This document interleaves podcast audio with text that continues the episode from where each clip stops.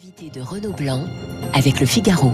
Bonjour Jacques Attali. Bonjour. Écrivain économiste, président de Attali et Associés. Juste une petite question euh, personnelle avant de, de parler avec vous de, de, de la situation euh, euh, politique du pays. Vous avez activement participé à plusieurs campagnes présidentielles, celle de François Mitterrand, je pense à 74 à, à 81. Ça ne vous manque pas un petit peu justement le, le, combat politique dans le bon sens du terme? Ça ne me manque pas du, de, du tout. Même si euh, je garde une certaine fierté de ce que nous avons fait oui. en 74 en 80, et si je continue à participer au combat politique à ma façon, euh, j'estime que dans la situation actuelle de la France, qui n'est pas l'essentiel de mes activités d'aujourd'hui, euh, ce qui manque surtout, c'est un débat programmatique nous sommes dans un moment de vide. Et chaque fois qu'il y a un vide en politique, il est rempli d'une façon ou d'une autre. En 74 et en 80, vous les avez cités, nous avions des programmes, et ce sont ces programmes qui ont été le sujet du débat pendant très longtemps. De camps qui s'affirmaient avec des, des, idées très très différentes. Très, il y avait un vrai débat de société, j'allais dire, de, de, de, vision de la société. Et très précise. Ouais.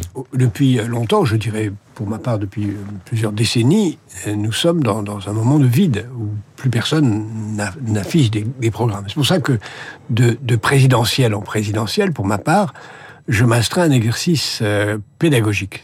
Je réunis, et je le fais encore cette fois-ci, et nous le publierons dans un mois, euh, j'ai réuni cette fois-ci 40 jeunes de toute euh, obédience et de, de grand niveau. Nous avons auditionné ce que nous considérons comme 400 personnalités les plus importantes de la société française, et nous publions un programme transpartisan. 250 propositions, 30 propositions centrales, qui, à mon avis, devraient être appliquées par n'importe qui. Je ne me fais pas beaucoup d'illusions, oui. même si je crois que ce, ce programme est, est essentiel et qu'il devrait être mis en œuvre je crains que le débat de la campagne reste un débat de personnes et non pas un débat d'action. Une présidentielle, c'est un programme ou c'est aussi une rencontre avec un homme ou une femme? Qu'est-ce qui est le plus important? Je rêverais d'un système présidentiel où au premier tour on voterait pour un programme et au deuxième tour on voterait pour une personne. Euh, car il faut les deux. Euh, depuis, euh, depuis longtemps maintenant, on vote même pas pour une personne, on vote contre une personne. Ouais. Si vous regardez depuis euh, beaucoup d'élections, on a voté contre et jamais pour. Euh, et c'est pour ça d'ailleurs que, les présidents n'ont jamais été réélus depuis, euh, que qu'il n'y a pas de cohabitation.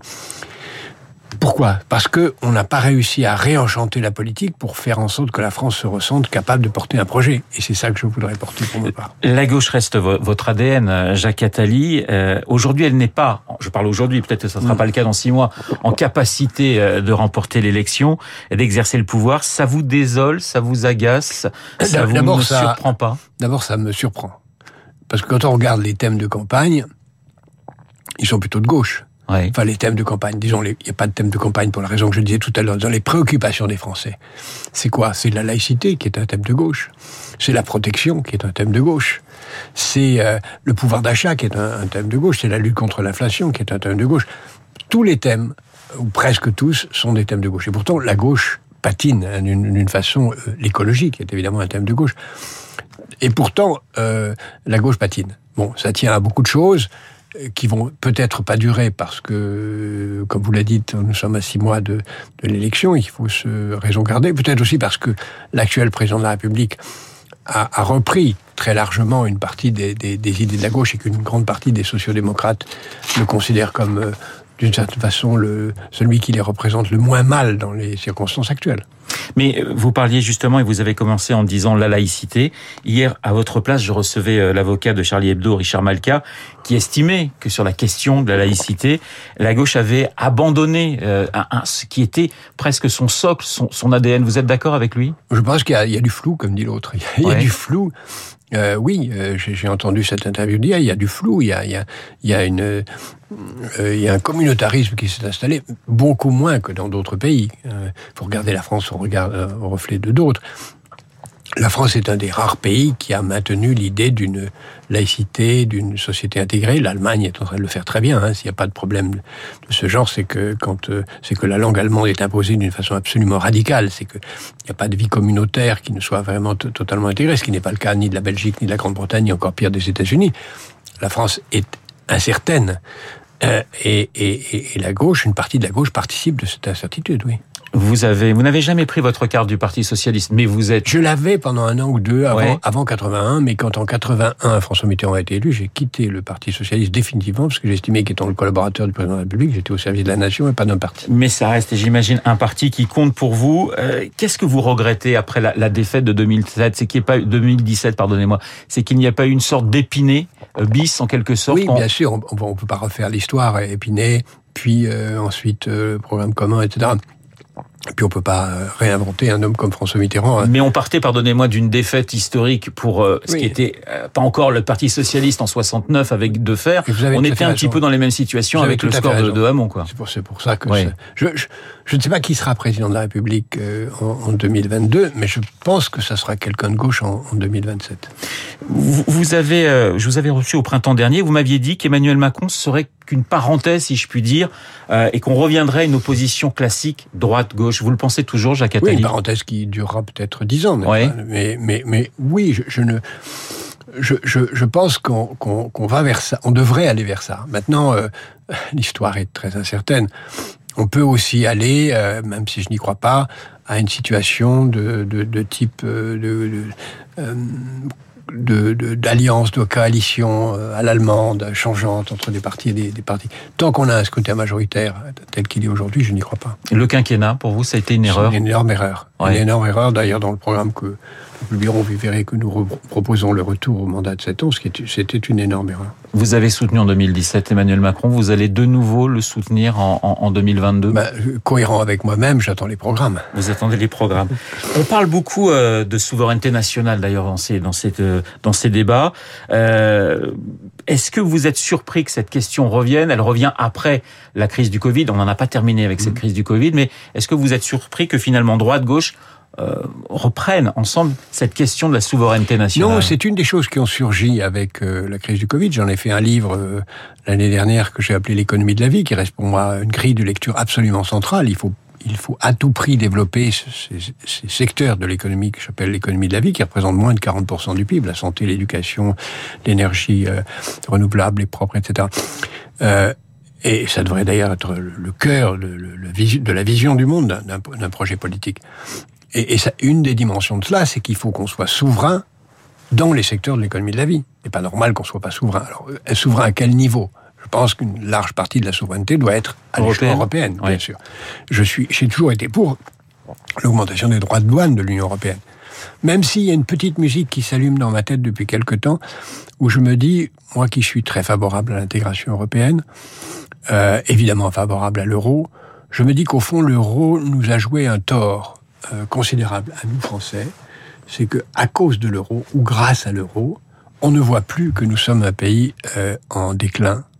On ne voit plus que nous sommes un pays en déficit. On ne voit plus que si nous n'étions pas dans l'euro, nous serions l'Argentine, car nous sommes des rares pays, sinon le seul de l'Union européenne, avec un déficit extérieur aussi, aussi euh, tragique. Et donc l'euro, à la fois nous protège, mais en même temps nous masque les efforts nécessaires. On est dans quelle situation, Jacques Attali? Alors je sais que c'est toujours difficile de comparer les époques, mais vous avez le sentiment qu'on est plutôt en 1945, c'est la, thèse par exemple de Nicolas Bavrez, ou qu'on est plutôt en 1920 et qu'on pourrait connaître des années folles qui ont débouché sur ce que l'on sait, voire dans les années 30 on est plutôt euh, dans les années 20, à mon avis, parce que on voit bien, hein, plus personne ne porte de masque, personne ne fait attention, euh, et donc on est dans les années folles qui ont suivi euh, non seulement la Première Guerre mondiale, mais aussi et surtout la, grippe espagnole, et qui ont conduit à, à ce qu'on sait ensuite. Mais on n'est pas loin d'un rebond européen. Moi, je suis, je pense qu'on n'est pas loin d'un 45 européen, parce que nous sommes en train, même si ça met beaucoup de temps à rentrer dans les têtes des Européens, à prendre conscience de cette phrase euh, qui tient en trois mots, nous sommes seuls. Les Américains sont plus là. Euh, ils sont plus là pour nous soutenir, ils sont plus là pour nous défendre, ils sont plus là pour quoi que ce soit. Et donc, nous avons intérêt dans tous les domaines à développer autour du concept de l'économie de la vie une, une unité, une défense, une sécurité euh, européenne. Donc cet abandon est presque une chance c'est une chance. Comme toujours, quand, les, Pays-Bas au, XVIIe siècle se sont rendus compte qu'ils commençaient à manquer de terre pour produire du blé, ils ont arrêté le blé, ils ont produit des colorants. C'est toujours quand on est en situation de manque qu'on rebondit pour faire quelque chose. Or, et c'est là où je reviens sur ce que je disais sur l'euro, l'euro nous cache les manques français.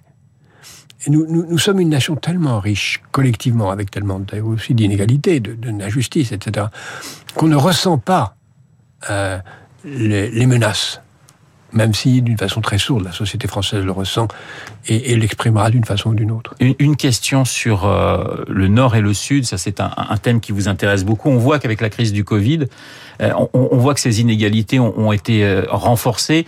J'en ai pour preuve le vaccin. Quand on voit que 3% de la population africaine est simplement vaccinée, alors qu'on sait que pour sortir de cette pandémie, il faut que le monde entier soit vacciné. Ça vous inquiète? Bien sûr, c'est une des preuves qu'il y a des sujets qui sont nationaux. Il y a des comme la défense de la langue française, de la culture française, de l'identité française. Il y a des sujets européens, la souveraineté, et il y a des sujets qui sont mondiaux. C'est le cas de la vaccination, c'est le cas de l'écologie, c'est le cas de l'inflation, c'est le cas de, des mutations technologiques qu'aucune frontière n'arrête, etc. Donc il y, a, il y a des degrés, des niveaux d'intégration. Évidemment, c'est ce que j'appelle l'altruisme intéressé. Nous avons intérêt à ce que toute l'Afrique soit vaccinée. C'est notre intérêt.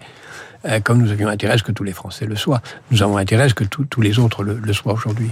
Merci Jacques Attali d'avoir été euh, ce matin mon invité, écrivain et économiste. Et bien écoutez, vous revenez nous voir avec votre programme dans, dans quelques semaines. Avec plaisir. Et bien rendez-vous est pris. Merci encore. Il est 8h27 dans un instant l'essentiel de l'actualité.